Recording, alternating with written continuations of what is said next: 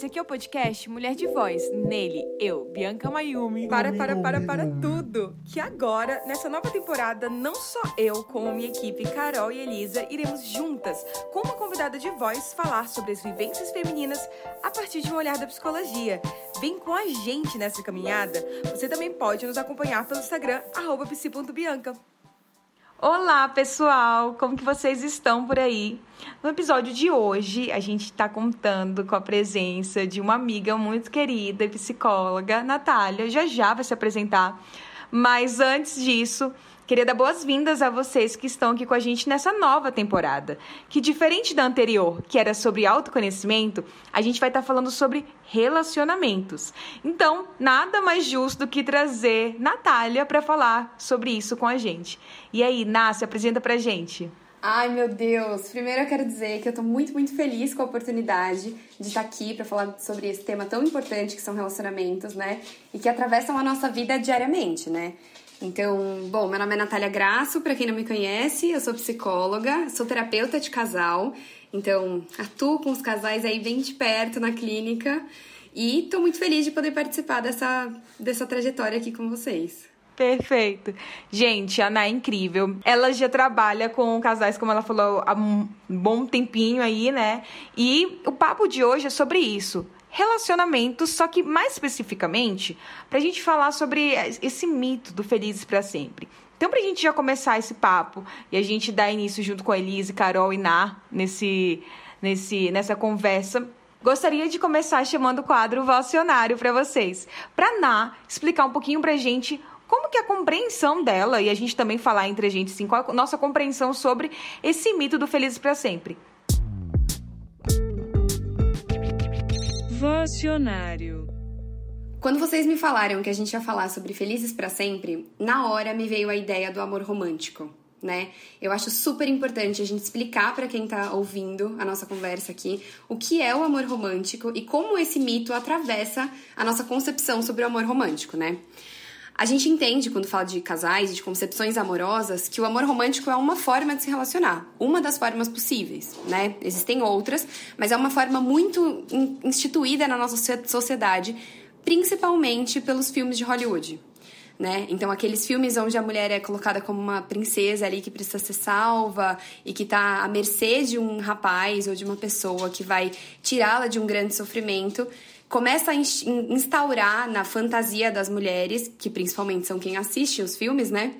Que a gente precisa de um outro para completar essa metade da laranja, né? Essa fantasia da tampa da panela, metade da laranja, quase que fantasiando um encaixe perfeito que não existe, né? Então, o Felizes para Sempre, muito uma fala muito colocada nos contos de fada, né?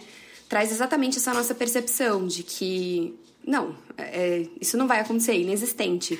Esse felizes para sempre, essa sensação de que o nosso relacionamento vai durar para sempre, sem nenhum conflito, sem nada que atravesse ele de uma forma negativa, ela é simplesmente uma fantasia, né? E esse amor romântico, ele veio de uma forma bem estratégica, na verdade, sendo criada, né? Começou lá na Europa, naquela época em que começou também a questão, principalmente, do, do patriarcado ainda mais forte, por, por causa da, dos homens indo pra rua, trabalhar. Então, as mulheres ficavam em casa e tinham que ter um motivo de estarem ali, acreditando que, em toda uma crença também religiosa, que é importante a gente pontuar, sobre esse amor romântico que elas liam ali nas, nas, nos livros, né?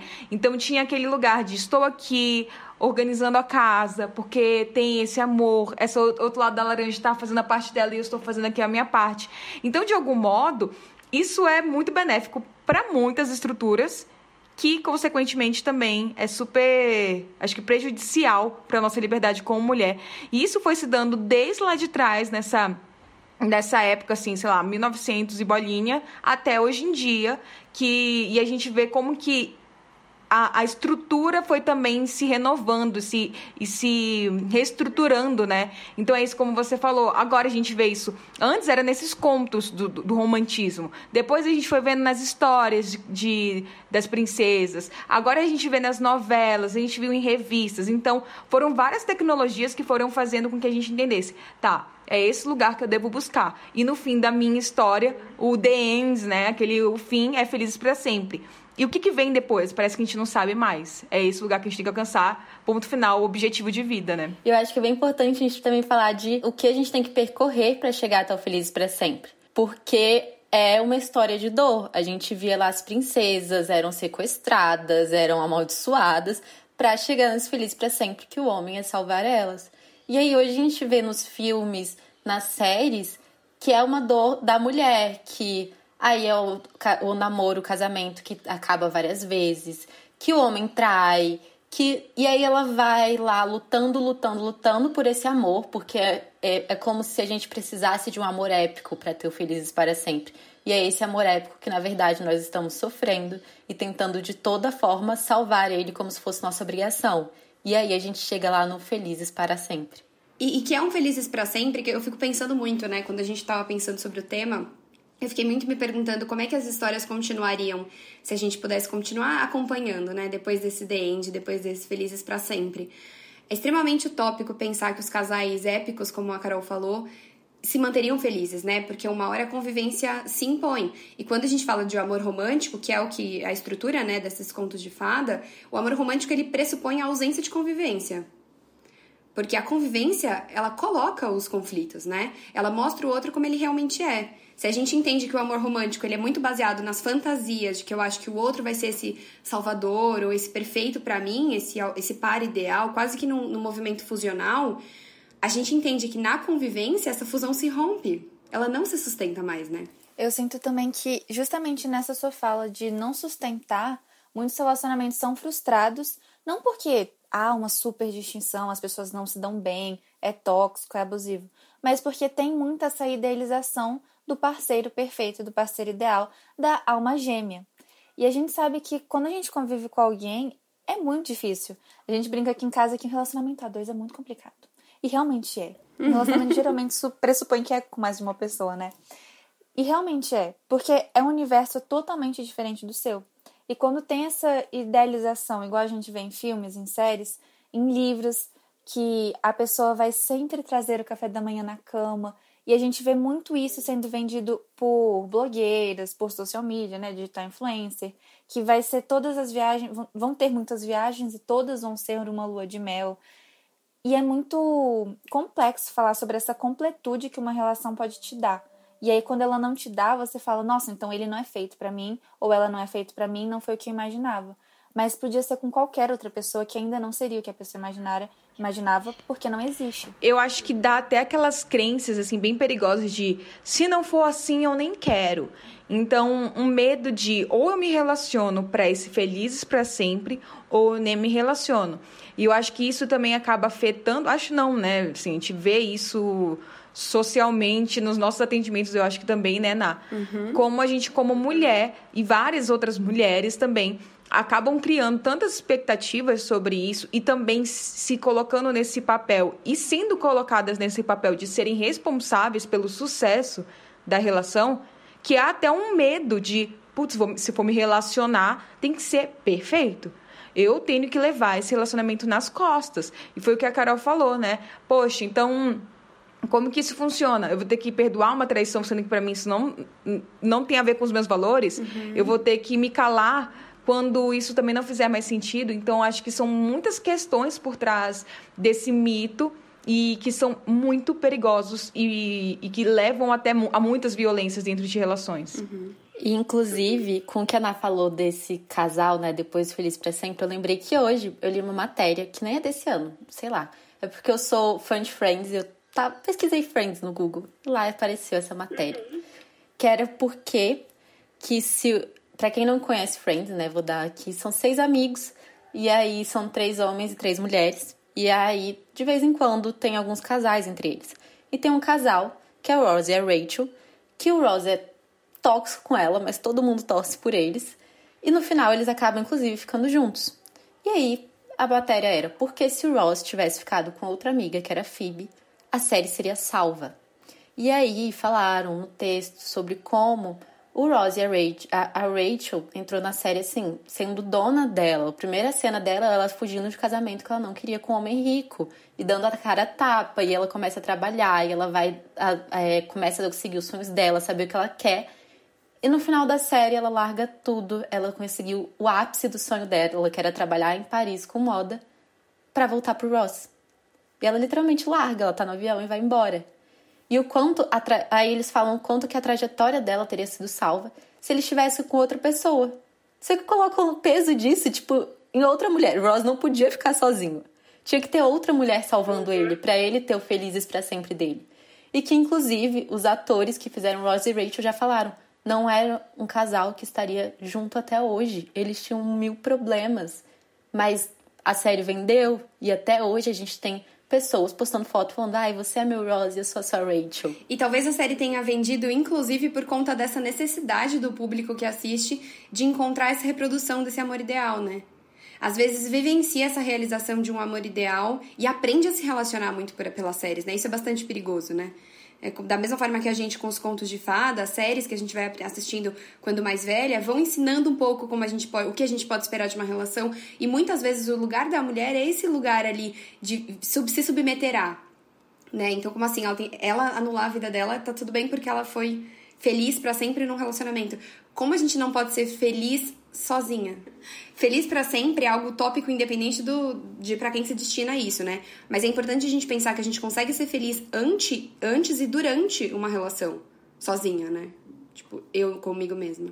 Inclusive, eu acho que pensando já nisso, assim, a gente vê que não só nós que estamos aqui como mulheres vivenciamos isso e sabemos também de amigas, enfim, trabalho, quanto que isso se dá. É, mas isso se dá para vários âmbitos, acho que todas nós partilhamos disso desde que a gente cresce, desde que a gente está lá pequenininha e vai se desenvolvendo, né?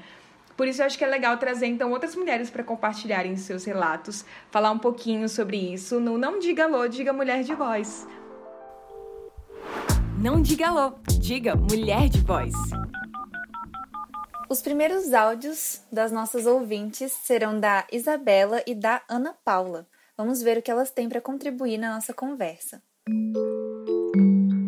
Eu acho que a autoestima e a percepção do nosso próprio valor reflete muito em como vamos lidar com as relações em nossas vidas, sejam elas amorosas, familiares ou de amizade. Acredito que quanto mais saudável e mais reconhecido nosso próprio valor for, mais difícil fica de aceitarmos exageros e desvalorizações, e que quanto menos saudável, mais vulneráveis somos. E isso com certeza está ligado a vários fatores e assuntos da vida. Eu acredito que a busca de um relacionamento nesse mood de felizes para sempre pode frustrar muito, porque em uma relação de duas pessoas com opiniões, criações e vivências diferentes, é inevitável que terão conflitos. É claro que a maior parte de uma relação precisa ser feita de bons momentos, leveza, mas um relacionamento feliz para sempre da vida real mesmo é aquele que os dois lados cedem e se escutam. Então, sobre isso que elas falaram, acho que me veio uma pergunta bem assim significativa, acho que pra gente de modo geral, homens, mulheres, enfim, independente também da nossa orientação sexual, que é o que, que seriam então relações saudáveis? Porque eu fico pensando, poxa, a gente também não pode buscar ser feliz para sempre. Existe o medo de não ir para esse lugar também que é, que é super perigoso, de relações abusivas, de, de ocorrerem violências que, que seria o lugar ali, o equilíbrio entre tudo isso, né? Onde que seria o aceitável, o funcional, o saudável? O que, que vocês acham? Então, é uma coisa que a gente tem que se questionar mesmo. E um dia, não tô idealizando, porque não é, não é perfeito, mas um dia eu tava conversando sobre, com o Matheus sobre isso. Porque eu acho que todo relacionamento, todo casal, é, e até em relação de amizade familiar, vai ter, vão ter desavenças. E não importa, assim, por mais que você tente lapidar a relação, ainda assim vão ter partes que são pontudinhas um para os outros. Pode ser alguma coisa que é a vulnerabilidade que outros relacionamentos já tiveram. E, ou suas próprias vivências individuais. E aí é que tá você conseguir entender quais são, entender que talvez elas não tenham que ser resolvidas. Então, ah, eu gosto de Friends, eu não gosto de Friends. Como assim você não gosta de Friends? Você tem que gostar de Friends. E é entender muitas batalhas. Eu acho que tem coisas que são significativas, sim, que tem que ser discutidas, sim. Mas tem outros que você tentar planejar, mesmo não mostrando isso nas redes sociais, mas internamente tentar planejar um relacionamento onde não tenham desavenças, onde não tenham conflitos, é uma tentativa muito frustrante e vai ser eterna, porque sempre vai ter. A gente vê assim, pessoas que se parecem têm conflitos, pessoas que estão bem têm conflitos. Quem dirá pessoas que se gostam, mas que estavam vivendo em ambientes totalmente diferentes e se encontraram. Então, relacionamento é uma coisa assim a se discutir e uma entrega. E por ser uma entrega, eu acho que tem que ter esse debate assim: quanto vale a pena e o que vale a pena ser discutido, porque senão vai ser uma eterna briga, uma eterna disputa política e ideológica. Não, total, Elisa. Eu acho esse ponto que você trouxe muito importante, porque a gente, isso que você está falando, a gente chamaria na terapia de casal de alternância de concessão. Porque o que acontece muito em muitos casais é uma alternância de poder. A gente fica tentando ver quem que vai definir algo agora. Quem que vai decidir alguma coisa na relação? A gente vai assistir Friends ou a gente vai assistir How I Met Your Mother? Que são duas séries aí que ficam duelando, né? Então, a questão não é quem vai decidir algo, mas é quem vai ceder, porque o relacionamento precisa de muitas concessões. A pergunta que a Bia trouxe é uma pergunta fundamental, que inclusive ali é o meu mantra no Instagram, né? É um convite para a gente criar relações saudáveis e afinal, o que são essas relações saudáveis? É uma pergunta estrutural, né, Bia? Porque assim, para mim, na minha visão, relacionamento saudável é um relacionamento onde a gente consegue entender que existem três partes ali. Tem eu, você e nós. A relação se dá no nós. Quando a gente desenvolve uma intimidade numa relação saudável, a gente tem que entender que é quase como se eu recebesse o outro no meu território interno, mas não me contaminasse com esse outro, não perdesse algo que é da minha individualidade. Né? Então eu continuo tendo espaços individuais, mas um espaço coletivo que esse sim é compartilhado. Então, acho que isso a gente consegue, conseguiria pensar numa relação saudável nesse sentido. E aí, as minhas vulnerabilidades e os meus limites, esses lugares mais pontudinhos, como Elisa comentou, eles podem ser respeitados porque eles podem ser vistos, porque eu não anulo eles, eu não preciso anular, né?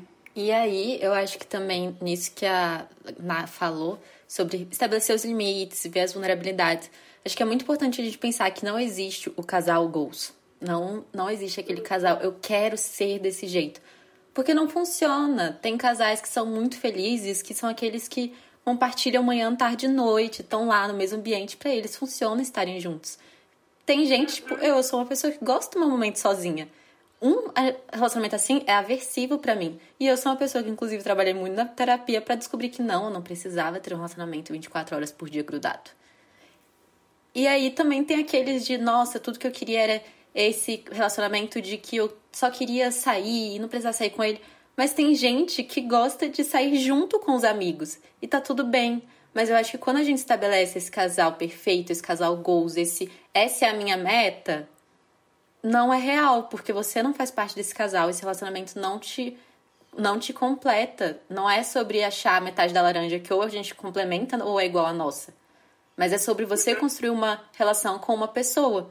Tanto é que a mesma pessoa tem relações totalmente diferentes e as relações evoluem entre si. São construções e não chegar num lugar que é do outro. Meninas, acho importante a gente colocar uma coisa do, dos áudios das meninas.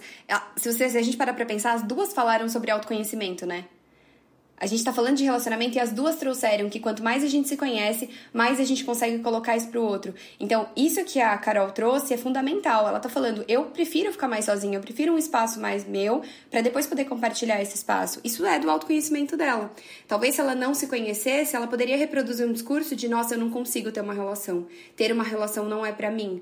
Ou ai, e o que, que eu tô fazendo que tá dando errado? E não, ela consegue se conhecer e falar, eu consigo ter uma relação nesses moldes.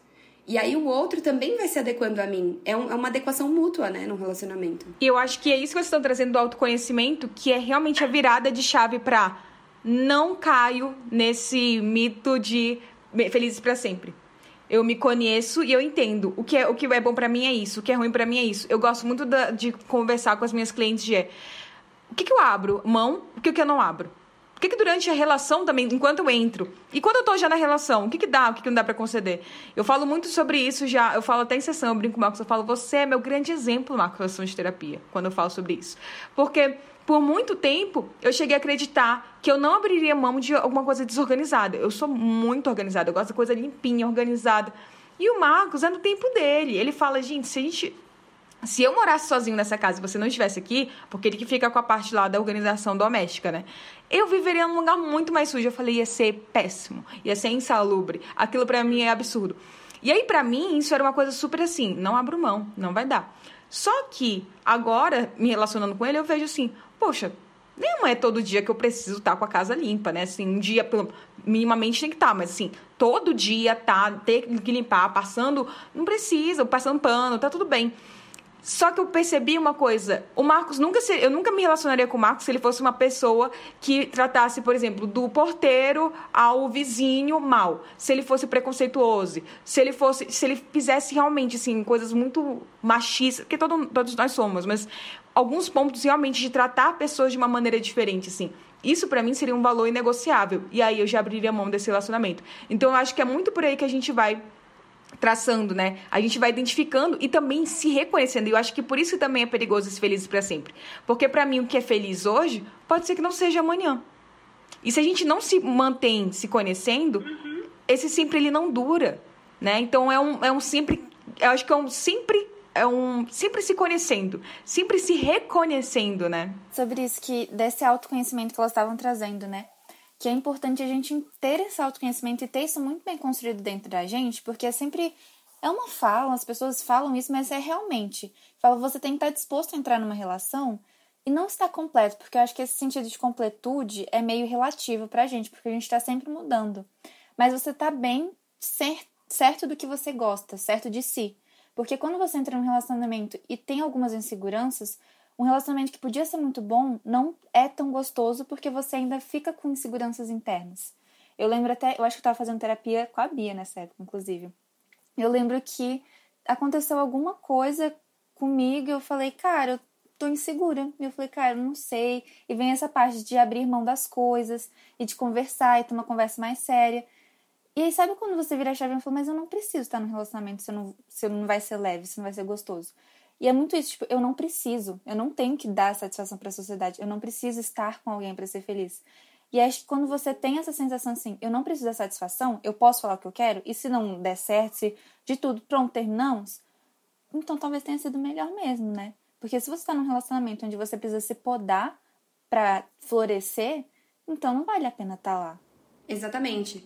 E, e, tem um ponto que a Bia trouxe, acho que complementando a tua fala, Elisa, que ela estava falando do Marcos, né? E eu acho que é importante colocar aqui, a fala da Bia não é no sentido de idealizar o Marcos como alguém perfeito, ela justamente começa o discurso trazendo algo que para ela não é das características mais louváveis, né? Mas ela fala aí de limites inegociáveis e fala também de como eu posso aceitar o outro como ele é e reconhecendo flexibilidade em mim. Então, é, eu imagino que você tenha que ter desenvolvido essa flexibilidade para estar tá nesse relacionamento e para fazer esse relacionamento não ficar tão cansativo para os dois lados, né? Porque, claro, a gente vai vir com um monte de necessidades e o outro também vai. Essa coisa de, ah, mas não me cobra, ah, mas vamos se relacionar, mas de uma forma muito leve, sem cobrança. O ponto não é esse, não é a leveza, não é a ausência de cobrança. Todo mundo vai ter necessidades. A relação é isso, a gente necessita do outro, né? A gente, a gente demanda do outro. Isso não quer dizer que eu não possa viver sem o outro, né? Então, é, eu acho que essa questão é, traz uma sensação de liberdade, né? Se tiver muito, muito difícil para mim, eu posso soltar minha mão, né? Eu acho que é um lugar de não preciso que essa é a diferença entre a paixão e o amor, né? A paixão é aquele momento em que você ama tudo, você acha tudo maravilhoso que o outro faz. Já o amor não é, eu reconheço, aquilo não me agrada, então é isso. O Marcos é bagunceiro, o Marcos tem, não é organizado, não me agrada isso. Inclusive, Marcos, eu sei que você está escutando porque você está editando isso, então não me agrada e você sabe disso. Mas assim, é algo que eu consigo conceder. Da mesma forma que eu tenho certeza que ele concede várias outras coisas que tem em mim. E, e, e eu acho que essa é a nossa virada de chave, né? De entender que, ok, algumas coisas não nada vai ser perfeito. Acho que aquele conto que no, nos fazem é, é, aí o perigo. A gente achar que a gente vai encontrar no outro aquela pessoa igual, que a gente vai se fundir, vai ser a mesma pessoa e que tudo a gente vai concordar. Nossa, a gente vai sofrer por isso. Porque a gente vai ter que, ou a gente vai ter que abrir mão de muita coisa para se mudar e se alterar para isso e se moldar para essa relação, ou a gente vai fazer com que o outro faça isso. E aí a gente deixa de ser a gente, que foi muito aquilo que você falou no início, né, Na? Eu, outro, eu, você e nós. Parece que a gente vira só o nós. E isso é totalmente disfuncional. E Bia, teve uma coisa que você também falou antes, que foi de o feliz agora e não precisa ser feliz para sempre. Porque eu acho que quando a gente fala feliz para sempre, que um peso naquela relação de tem que dar certo precisa dar certo, precisa dar certo, precisa dar certo. E gera muita frustração. E trazendo um exemplo aqui que eu acho que muitas pessoas que estiverem ouvindo vão lembrar, gente, a frustração brasileira quando William Bonner e Fátima Bernardes terminaram. Era tipo casal felizes para sempre. O que aconteceu? Teve traição, teve briga, teve alguma coisa. Porque é como se as pessoas não pudessem se desenvolver e em algum momento chegar. Talvez essa relação não faça mais sentido para mim. E tá tudo bem a relação acabar, não precisa ter tido, nossa, um absurdo aconteceu. Ele fez alguma coisa, ela fez um. Não, são pessoas, se desenvolveram, terminaram. E tá tudo bem, não quer dizer que aquela relação também foi menos. Ou que a relação que eles vão construir agora com outras pessoas vai ser mais. Mas eles foram felizes, só não foram para sempre. E eu acho que tem um medo de se separar, isso acabou de vir assim, mais pelo julgamento dos outros, nossa, que os outros vão pensar, do que a minha felicidade, né? Já pensou ter que explicar para todo mundo que a gente terminou, putz, olha toda a burocracia que vai ser. Tem muita gente que acaba ficando em relacionamentos porque é mais cômodo mesmo, assim. E é muito triste a gente ter que pensar num negócio desses, né? Porque tem muita. É isso, acho que principalmente de novo, volto pra gente como mulher se a relação não dá certo, todos os dedos vão pra gente. O que, que a gente fez de errado? Até se o cara trai, né? Ah, ela fez alguma coisa para ele trair e perder a vontade. É complexo isso. Acho que, inclusive, é, podemos trazer até agora a fala da nossa próxima mulher de voz, né, Elisa? Uhum. O próximo áudio é da nossa ouvinte, Mary. Vamos ver o que ela tem para trazer pra gente. Bom, primeiramente, boa noite. É... Meu nome é Mary. Sou estudante de psicologia feminista. Estou no último ano da faculdade e, bom, esse tema é um tema que eu acredito ser muito importante porque é o que nós vivenciamos desde sempre, né? O relacionamento ele diz que as duas pessoas têm que ser uma só e o Felizes para Sempre, o conto de fadas que as pessoas dizem que existe e eu acredito que assim é meio patético, né? Porque não ensina a pessoa a ter autonomia e sim a pessoa a necessitar da outra. Eu achei esse tema das meninas muito interessante porque ele vai falar de algo que é necessário, né? É, mulheres de voz. Eu saí de um relacionamento abusivo onde eu estava há quatro anos nesse relacionamento, né? Eu não tinha voz, com toda certeza eu, eu, eu tinha falta de voz. Né? Então, assim, é, eu acho esse tema ele precisa ser abordado e as mulheres precisam entender sim que elas têm voz e não só isso, né? É, entender que existe muito mais coisa por trás disso, né? Existe é, existem muitos julgamentos, né? E as pessoas muitas vezes não entendem o, o, o porquê que, que muitas vezes a mulher se submete ou aceita isso.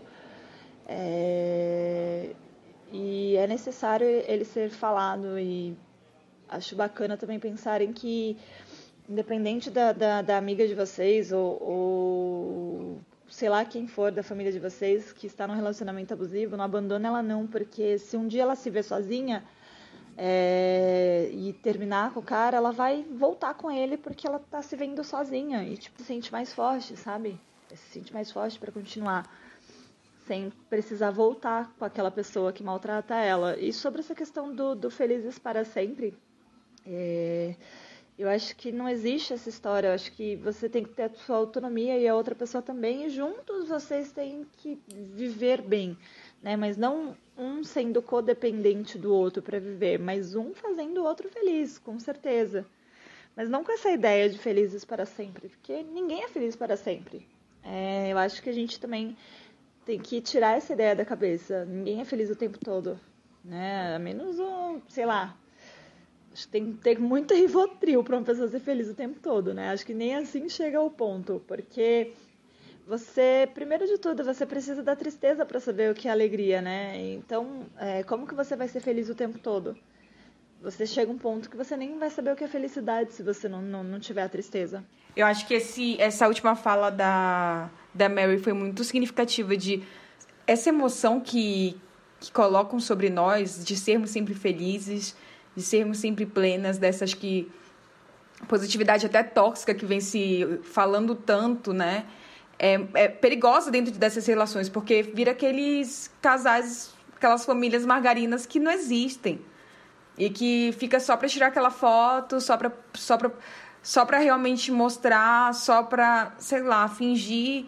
E aquele casal tá totalmente desestruturado, aquela relação não tem mais comunicação, é, não tem mais intimidade. E, e claro que acho que é isso que ela falou, né? Da, da felicidade que precisa ter as outras emoções. Então, um casal também precisa de que viver momentos de tristeza para se entender, momentos fáceis, difíceis, é, de, de acordos, de desacordos, de união, desunião. Então, isso faz parte acho que, daquilo que eu, da pergunta que eu fiz, né? De uma relação saudável.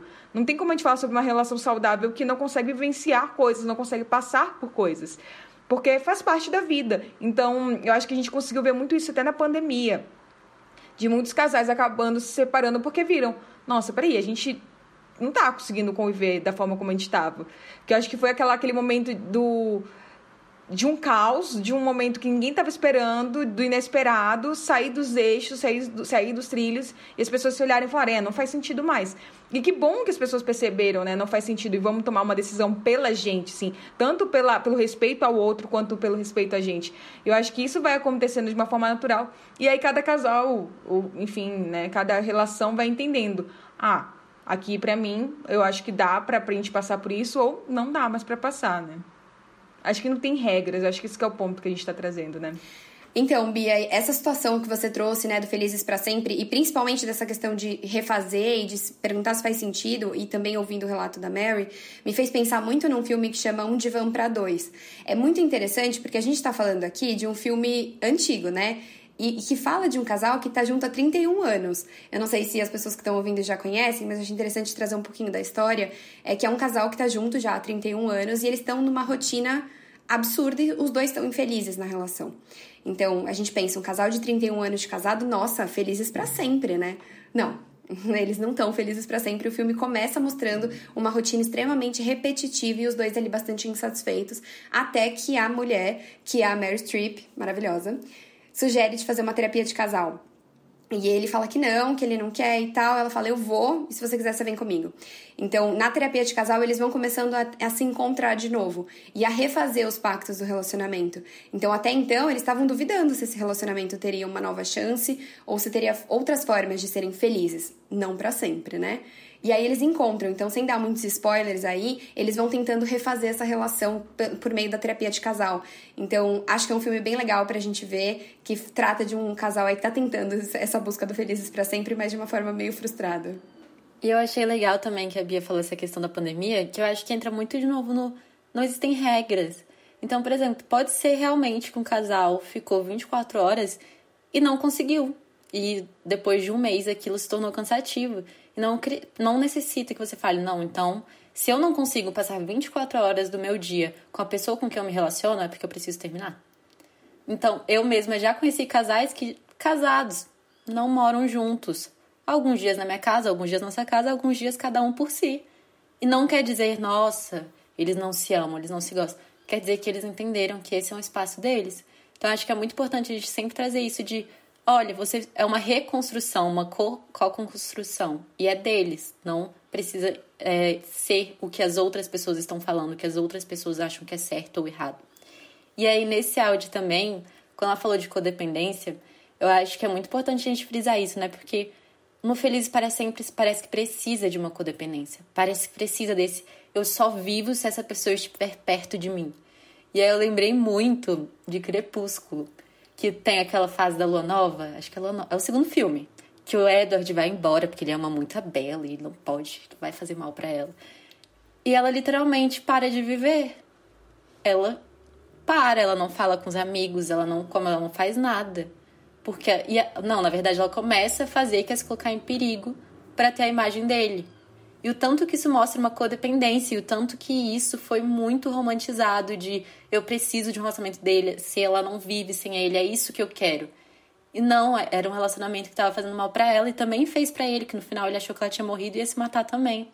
Então, quanto a gente precisa olhar para essas coisas, essas tecnologias, né, da cultura, com olhar crítico, porque elas falam um pouquinho do que a gente deveria procurar e o quanto que isso pode ser adoecedor pra gente. Eu acho que isso tudo que a gente está conversando parte, assim, de um olhar muito. de uma desconstrução daquilo que a gente aprendeu durante toda a nossa vida. E assim, eu falo muito por mim, porque conforme eu fui lendo, estudando sobre isso, sobre essa parte de gênero, a gente percebe que são coisas que estão tão ligadas que a gente não se toca. E que a gente idealiza muito no outro, a gente constrói muito no outro o quanto isso é perigoso.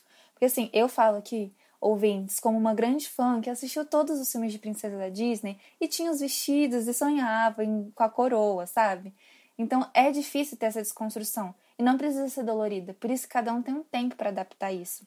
Eu acho que é importante falar disso porque virar a chavinha do feliz para sempre nem sempre é fácil. Ainda mais quando todos os filmes que a gente assistia terminava com viveram felizes para sempre. E é muito relativo sempre, assim como o amor também é. E aquela dimensão de amor que os filmes mostram parece que é uma entrega e tem que ser uma entrega total e absoluta.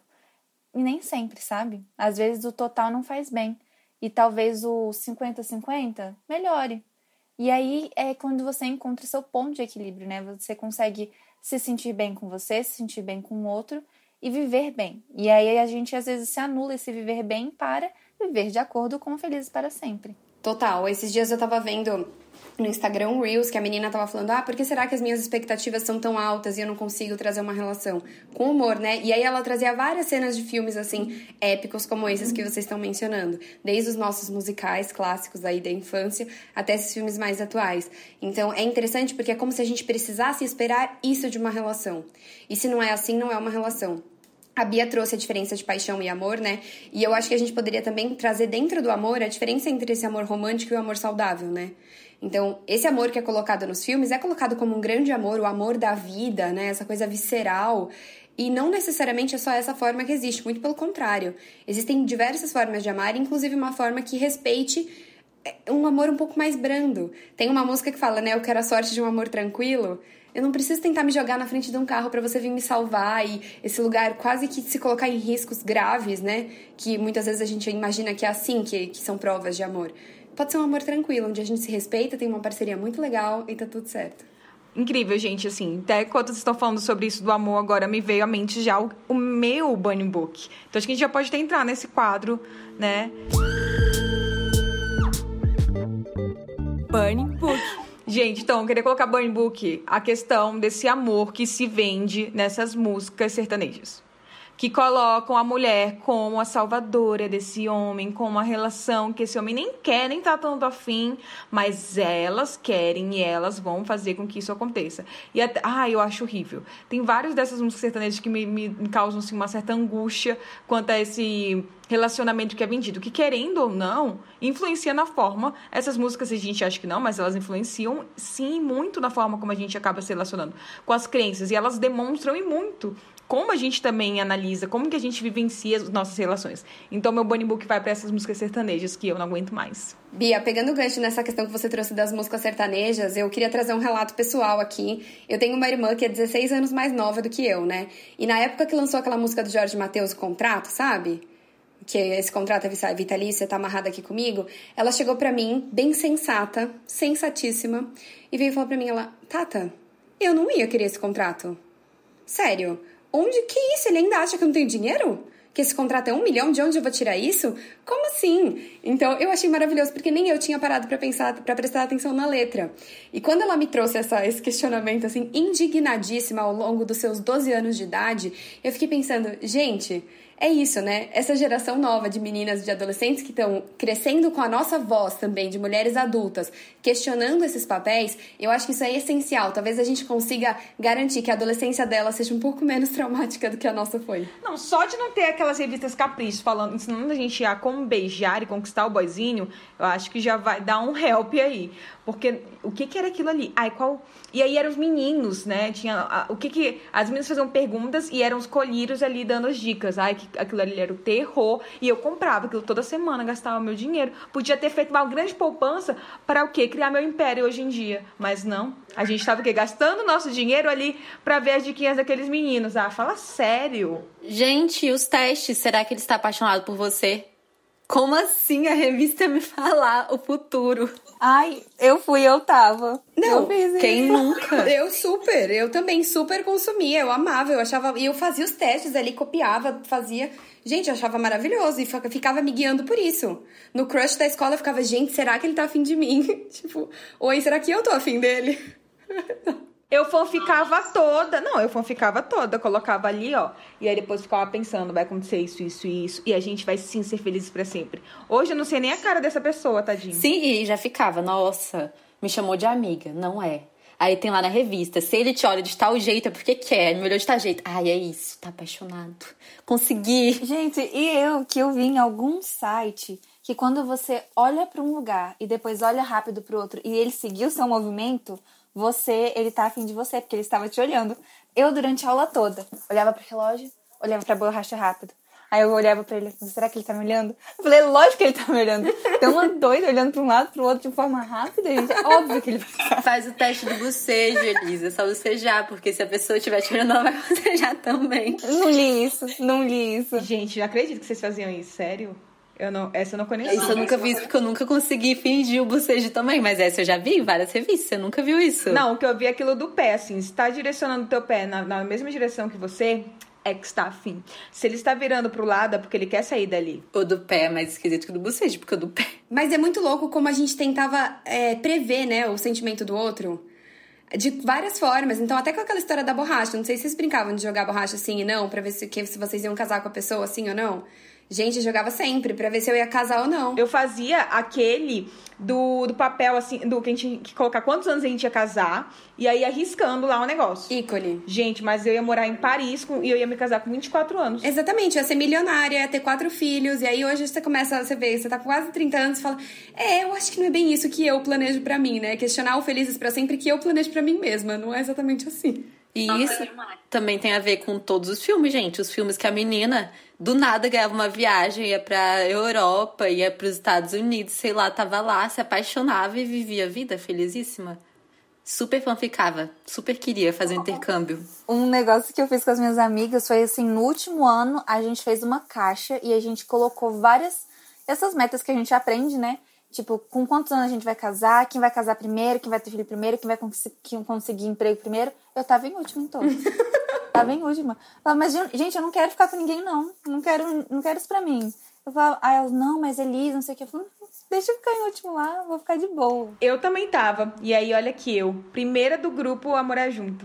Olha como que as coisas mudam, né? E aí eu acho que é isso que a gente tem que entender. Não tem nada muito pronto. E eu, e eu já falei isso várias vezes. A minha questão de, de não me relacionar era o medo de eu não quero viver isso que as pessoas estão falando, não. Eu quero primeiro construir minha carreira, eu quero fazer minhas coisas acontecerem. Se isso aqui é relação, se isso é ser feliz para sempre, não vou querer. E eu fugia muito. E a gente vê toda essa dicotomia, eu acho que a gente tá vivendo, né? Que é o que a sua, a sua irmã até falou, né? Isso é relacionamento? Nossa, então eu não quero relacionamento para mim. E quanto que isso é perigoso também, né? Assim, ter que colocar toda essa essa venda do que é relacionamento que as pessoas falam, na prática isso não acontece. E eu acho que quando a gente estiver se colocando ali, se expondo às situações e vendo, a gente, a gente pode construir o nosso felizes, não para sempre, mas felizes no momento, ou não felizes, é o que importa, assim, é possível. Bia, eu acho que tem uma coisa também muito importante nessa sua fala de que pro feliz para sempre acontecer, a mulher não pode ser feliz na carreira. Porque senão ela ama a carreira e não o casamento. E aí ela casou com a carreira e ela é mal amada. Então é um ou outro. Ou você fica bem sucedida, ou você arruma um romance. Sorte no amor, azar no jogo, né? E sabe o que me lembrou muito? Quando eu comecei a me relacionar com o Marcos, que, ele, que as pessoas falavam assim: não se mete nessa, Marcos. Ah, ela não vai, não vai ser bom para você. Porque ela não pensa nisso. Ela não, ela não, tá, ela não, quer, não vai levar a sério a sua relação. Que ela tá em outra coisa, assim. As pessoas falavam muito isso. E pessoas próximas, que eu considerava amigas, falavam isso. Então, olha só como que isso, isso vai sendo né, difundido. Eu não podia estar tá pensando no meu trabalho, mas ao mesmo tempo pensando em, um, em, construir uma relação. Aquilo ali era tipo assim, é, é, é algo que é, acho que é utópico para as pessoas, né, quase. Pode falar, né? Não, eu ia colocar que é impressionante como parece que a gente só pode ser feliz em função de uma coisa, né? Isso acaba anulando a nossa subjetividade. Porque a gente se constrói como uma coxa de retalhos, né? E é isso que é bonito do ser humano, é justamente a gente escolher o nosso caminho e ah, eu quero trabalhar, ou agora eu vou parar para ter filho, ou eu vou ter filho e trabalhar e casar, ou não. E fazer escolhas individuais, né? Não necessariamente pautada na revista da Capricho ou em, em coisas postas aí pela sociedade ou pelas nossas fantasias do que é felicidade, né? Eu acho que é bem importante a gente. E aí o autoconhecimento de novo atravessa. Porque aí você consegue entender o que, que é esse ideal para você. E como a gente pode ir burlando esse ideal, porque esse ideal pode ser refeito, né? Ainda que seja um ideal escolhido por mim. O meu Bunny Book é um pouquinho parecido com a Bia, mas é para os casais de séries, principalmente, que sempre nos ensinam que a gente precisa passar por isso. Um específico, que é o do meu coração, eu já torci demais por eles. É difícil até eu assistir a série hoje e não torcer por eles. Às vezes eu torço e passa 10 minutos e eu falo, não, deixa. É, que é o Chuck e a Blair, que eu aprendi demais, gente. Que, nossa, Chuck Pez ia ser incrível. Era tudo. E não. Apenas não. Inclusive, o ator também me contaram esses dias que tem vários casos aí de violência. E eu fiquei, gente, ilusão da minha vida. Então, colocar nesse burn book todos esses casais que realmente ensinam pra gente o que, que a gente tem que passar e que é totalmente tóxico. Sabe o que, que me lembrou você falando de Gossip Girl? O, fi o filme não, aquela série que tem o outro ator, Yu. É, ai, gente, outra série que cabe nesse burn book tão legal. Ele me stalkeia todinha. Ele bata a gente por mim. Eu fico chocada com as pessoas que realmente aparecem lá nos comentários da Netflix. Eu quero um Joey pra mim. Eu falei, minha filha. Aí a gente já pode adicionar, se a gente sair de série pra filme, aquele 365 dias que eu nem tive coragem de assistir, eu que é do cara que, todo. que sequestra. O outro lá, 50 tons de cinza. Fora as mil comédias românticas, né? Então, assim. É. Então, e isso sim que você tá falando, é engraçado que eu estava falando isso com o Marcos, ele falou: que absurdo! Desde sempre pra mim, aquele cara é o, é o, é o boy abusivo. Eu falei: sim né? Só que pra gente, como mulheres ali, ainda mais meninas, aquilo é o que todo mundo queria. Sim, eu, eu confesso que eu já tinha um certo ranço ali. Muito obrigada, alguma coisa aqui que veio dentro de mim, algum aprendizado aí que veio que me falou, aquilo ali é um boy probleminha. Mas eu sei que muita gente falava assim, é isso que eu quero pra minha relação. E a gente vê isso em várias, em várias. É, High School Musical também tinha uma questão assim, né? Do, do Troy e da Gabriela, que eles tinham que se relacionar e eles depois iam escolher a mesma faculdade, e eles iam cantar. Tinha todo um negócio de, de um abrir a mão. Sabe? Eu acho que isso a gente foi construindo por muito tempo grandes períodos assim ao longo da nossa infância, nossa juventude e foi fomentando o que, que a gente acreditava que, que era amor, que quem seria o nosso príncipe contemporâneo, né? Uhum. E até que você falou Camp Rock, gente, você já estava assistindo dois a Mitty lá tentando salvar o acampamento e o. É Shane, né? O personagem do Joe Jonas, agora até esqueci. Enfim, chateadíssimo que ela não tinha tempo para ele, porque ele foi passar o verão com ela e ela tava passando o verão por uma causa maior que era salvar o acampamento, ele e eu. Confesso que também assisti Camp Rock esses dias, mas eu chorei mesmo. Meu Deus! Ah, mas a gente precisa botar isso, a gente entender que é diferente da gente não torcer por eles, da gente não idealizar ali na hora. É verdade. É, é essa a chavinha que a gente vira assim. Vamos problematizar, vamos assistir de boa, sabe? Mas é importante ter as duas. Não, total. Eu, eu queria colocar no meu burn book uns casais de Instagram. Que são, gente, assim, ah, é um sofrimento pra galera que vem pra terapia. Porque fala, nossa, eu nunca vou ter uma relação assim. A minha amiga postou foto com o namorado dela lá na viagem maravilhosa, eles super felizes. E aí, se você vê a cena do casal, se você tá ali presente no momento, você vê que o casal tira foto. Geralmente, num casal heterossexual, o cara faz o maior esforço para parecer feliz, né? E aí, depois que acaba a foto, cada um vai pro seu celular, cada um vai pro seu mundo e aquela relação que parecia super íntima e super cheia de afeto só fica no registro da câmera mesmo. Então, eu queria colocar esse tipo de casal, porque eles colocam de novo uma expectativa. E o pior é que são casais reais, né? Tirando da, desse lugar roteirizado dos filmes e das séries, o casal real, aquele casal que você conhece, que você fala, não é tudo isso, não. Essa pessoa xinga a outra. Mas eu vi que essa pessoa trata mal, essa pessoa trai, tá falando que ama. Como assim? É o presente de Deus, gratidão, gratilux? Não é exatamente assim, né? Então acho que a gente tem que, tem que levar isso em consideração. E dá até medo de falar às vezes, né? Assim, eu, eu tenho umas clientes que falavam: Nossa, eu tinha amigas que elas viviam relações terríveis e só foi saber quando eles terminaram. Por quê? Durante a relação ela não falava. Não trazia isso por vergonha, por medo, por se sentir culpada. Então, tem toda uma construção por trás também do porquê não compartilhar, porque só mostrar o lado bom, né?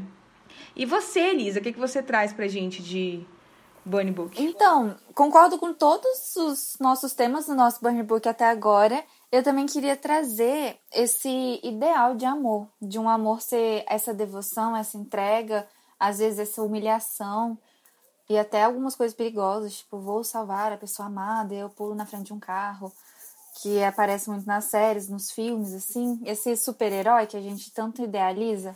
É então, o Edward. É o Edward lá parando o carro e amassando. É ridículo aquela cena. E como que eu ia pra pré-estreia desse filme? Coisa horrorosa. É, eu nem assisti, então eu não posso falar nada. Mas é esse amor, sabe? Esse, essa única forma de amar. E eu acho que não existe essa única forma. E é muito importante a gente se questionar o que, que é o amor para cada um. Inclusive, a Carol mostrou uma cena, um, uma parte de um filme que falava sobre isso. Sobre essa complexo de sentimentos. E o amor entra nisso. Então, talvez a forma que eu falo eu amo não é a mesma forma que você entende. Quem disse que o amor que você diz é o mesmo que eu entendo? O que, que é para você e o que, que é para mim? Então, às vezes, as pessoas têm essa desconexão porque elas se baseiam em um outro e não em si mesmo. E isso já vem junto com a minha indicação. Acho que a gente já pode passar para o próximo quadro, que é o Fofoca de Banheiro, onde a gente vai indicar vários assuntos interessantes, porque a gente não vai no banheiro só para fofocar.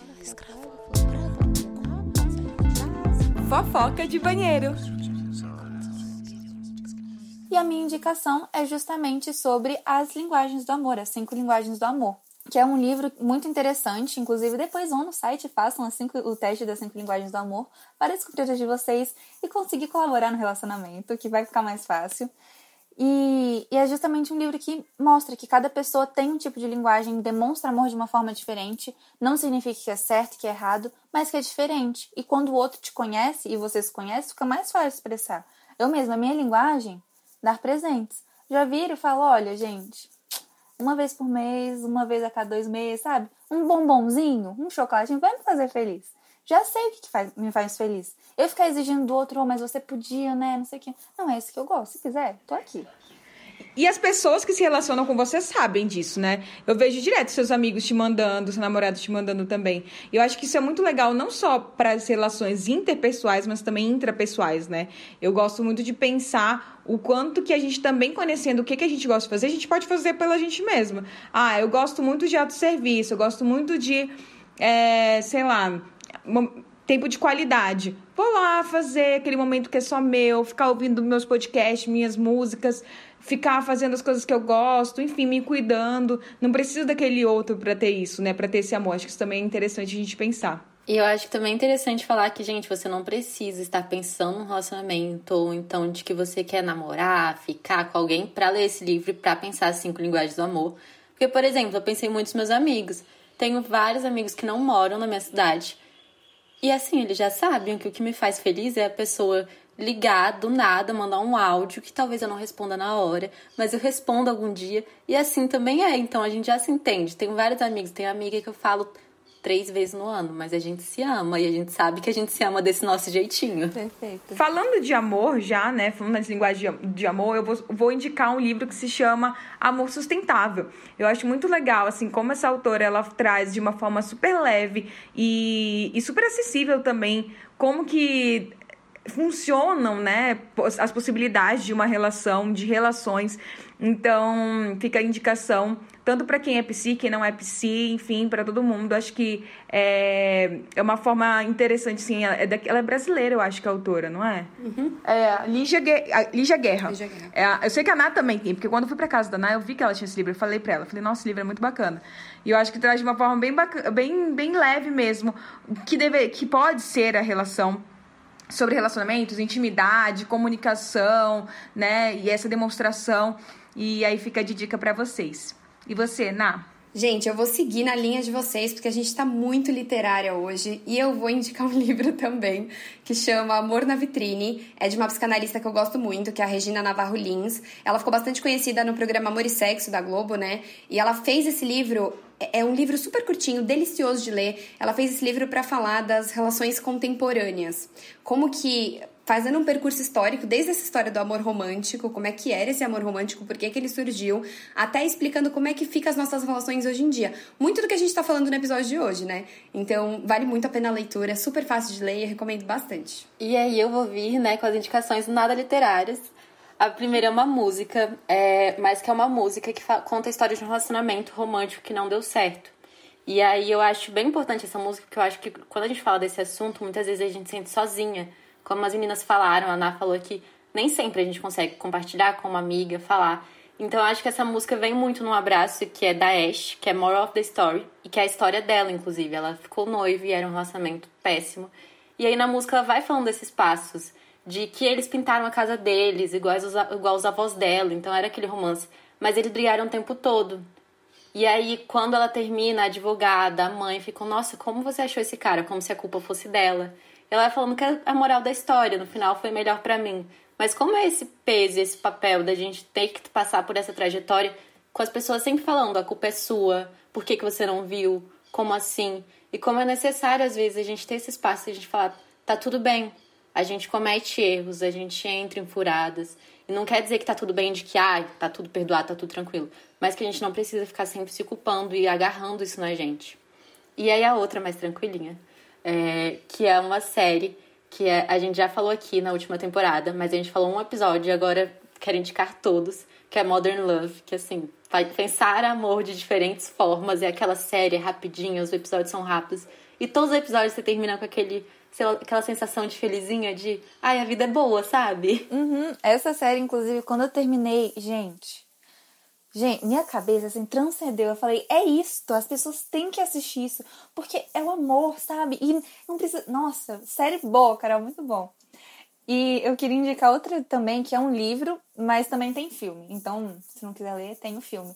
Que se chama Little Woman, que acho que é Adoráveis Mulheres em português, mas também o livro é Mulherzinhas, então Procurem nesses três nomes que vocês vão achar.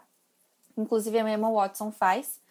E é muito legal a forma como as mulheres da história, são basicamente só mulheres que protagonizam o filme, elas têm vidas diferentes, histórias diferentes, amores diferentes, e tem uma parte muito significativa no filme que, gente, eu não sei o nome da personagem, mas eu sei que é a Emma Watson que faz, que ela tá indo casar, e aí vem a Joey, que é a personagem, e ela fala: é, Não, não faz isso, não vai, não casa. E aí ela vira e fala: Não é porque seus sonhos são diferentes do meu que eles são menos importantes. E é respeitar aquelas mulheres que realmente sonham e tal, mas entender que se você não sonha com isso, tá tudo bem também. Porque os sonhos diferentes não se anulam. E eles só fazem com que você cresça mais. Inclusive, isso que você falou do casamento, que você falou um pouco de época, né? E é, que esse, esse filme é meio de época, né? Eu lembrei muito da questão de Bridgerton. Que, né, a gente é uma série que bombou aí, mas que é legal a gente sempre ver num olhar crítico. E que tem uma parte muito importante que a Daphne fala pro irmão dela. Que ele tá tipo, ai, mas você. Ele tá cagando a vida dela. Como mulher que precisa arrumar um marido naquela época. E ela fala que você não sabe o quanto é difícil ter um momento que define a minha história. Porque ela precisava casar, senão ela ia ser solteirona, senão depois ela ia ficar abaixo no mercado de casamentos e o quanto isso ainda é real. Então, o quanto que a gente precisa realmente olhar para isso, que o nosso valor não está no casamento. Enquanto vocês estavam falando, eu lembrei muito do capítulo de Mulheres que Correm com os Lobos, é, Barba Azul, que é muito isso, assim, de encontrar. Você anotou, Elisa? É que eu me lembrei, eu me lembrei muito disso, assim, daquele lugar de encontrar essas irmãs mais velhas dentro de nós mesmas e falar assim: olha, sai dessa, é furada, abre essa porta, vê, escancara aí a verdade. Se tem uma coisa que ele tá escondendo, tem uma coisa de estranha aí, vamos tentar fugir, foge, tá tudo bem. E eu acho que a gente às vezes precisa lembrar que a gente tem irmãs mais velhas dentro de nós que podem fazer com que a gente saia dessa. A gente não precisa ser feliz para sempre. A gente não precisa acatar tudo que a gente que as outras pessoas dizem que é verdade, que a outra pessoa da relação diz que é verdade.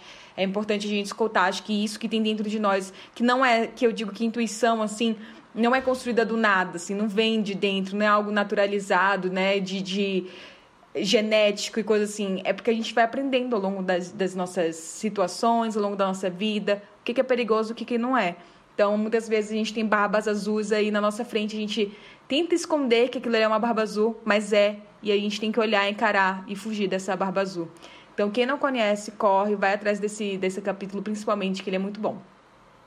Agora, para a gente já, né, ir finalizando, eu queria te convidar, Ana, para fazer aquele momento testão. Então, um momento em que você fala de mulher de voz para outras mulheres de voz, um recadinho é, para você realmente, enfim, pode ser de uma forma como um conselho, um recado, enfim, o que, que você quiser para dividir, questionar, enfim, provocar as mulheres que escutam aqui a gente.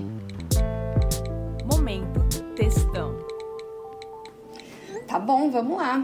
Eu acho que para começar o meu textão, eu queria sugerir para todas as mulheres que pudessem se olhar no espelho e falar alguma coisa para si mesma como falaria para sua melhor amiga. Porque muitas vezes a gente é muito cruel com a gente, isso faz todo sentido quando a gente fala de relacionamento, porque a gente acaba sendo cruel e se culpabilizando excessivamente numa relação. Então a gente primeiro tem que desenvolver aí uma autocompaixão para entender que não, não é sua culpa. O mundo inteiro não está nas suas costas. A gente pode desenvolver outros papéis com mais protagonismo, né, e mais presença nas relações. Então, quando a gente fala de relacionamentos saudáveis, como a gente falou aqui, como eu falo bastante no meu perfil e na minha vida, a gente tem que falar de um relacionamento saudável primeiro com você. Então eu acho que pra gente conseguir construir essas relações saudáveis, que é o que eu tanto falo no perfil e na minha vida, a gente precisa saber quais são esses limites pra gente. E estabelecer limites enquanto mulher não é algo fácil e nem ensinado. Então fica tranquila, vai no seu tempo, que é muito saudável você conseguir dizer não e para si, aí sim conseguir dizer sim para um felizes por enquanto. Maravilhosa, Ana. Muito obrigada. Gente, eu gostei muito desse papo nosso. E conhecendo a gente, né, nós quatro, a gente conversaria muito mais. Mas sabemos como, como tá todo mundo meio cansado, exausta. Então, vamos, vamos manter até aqui, senão vocês vão ficar aguentando a gente falando assim, 24 horas de podcast. Então é isso, gente. Gostaria de agradecer de novo, Ná, você. Por favor, agora é o momento publi Divide aí com a gente o que, que você, onde, a gente pode encontrar você, onde que a gente pode continuar esse papo. E meninas também, porque agora, né, as meninas estão com, com os Instagrams delas. Olha, eu queria agradecer primeiro a possibilidade aqui de estar conversando com vocês sobre esse tema tão importante. Fiquei muito, muito, muito feliz com o convite. Eu adoro conversar com vocês. A gente parece que já tem uma relação aqui de muito tempo, né? Então o papo foi uma delícia, foi um prazer estar aqui com vocês. E para as pessoas que quiserem continuar acompanhando aí essa minha proposta de relacionamentos saudáveis, é só me seguir lá no Instagram, é o nataliag.psi. Fiquem à vontade, sejam muito bem-vindas. Gente, eu não sei fingir costume, não. Primeira vez que farei publi nesse, nesse podcast, tô emocionada. Mas, gente, eu sou a Carol, né? Tô lá no psi.carolmenezes. E aí eu falo bastante de gênero, saúde mental e desse lugar em coletivo de mulheres. E vai ser um prazer, assim, poder conversar com vocês que também estão ouvindo a gente aqui. Então, gente, ai, eu não sei fingir costume também, Carol. Então, gente, me sigam também no é, psi.elisasayuri. Na verdade é Eli Sayuri, juntando fica Elisa Sayuri tudo junto. E estou lá falando sobre relacionamentos. Provavelmente quando já tiver lançado e vocês estiverem escutando, meu nicho já vai estar consolidado. Mas a proposta é falar sobre relacionamentos familiares, relacionamentos amorosos, mas principalmente um relacionamento que faz sentido para vocês. Uau, gente, maravilhosas, eu amei. É, todas elas são super acessíveis, então vocês podem entrar em contato e também entrar em contato comigo, com as meninas Elise e Carol, no arroba de voz ou comigo no arroba psi.bianca. A gente aguarda vocês nos próximos episódios dessa temporada, que tem muita coisa boa por aí e muitas mulheres de voz incríveis que vão estar com a gente. Um beijo e a gente se vê por aí. Essas trocas foram feitas com muito carinho e respeito por mulheres de voz. Se você gostou desse podcast, siga para acompanhar as novas temporadas que virão por aí.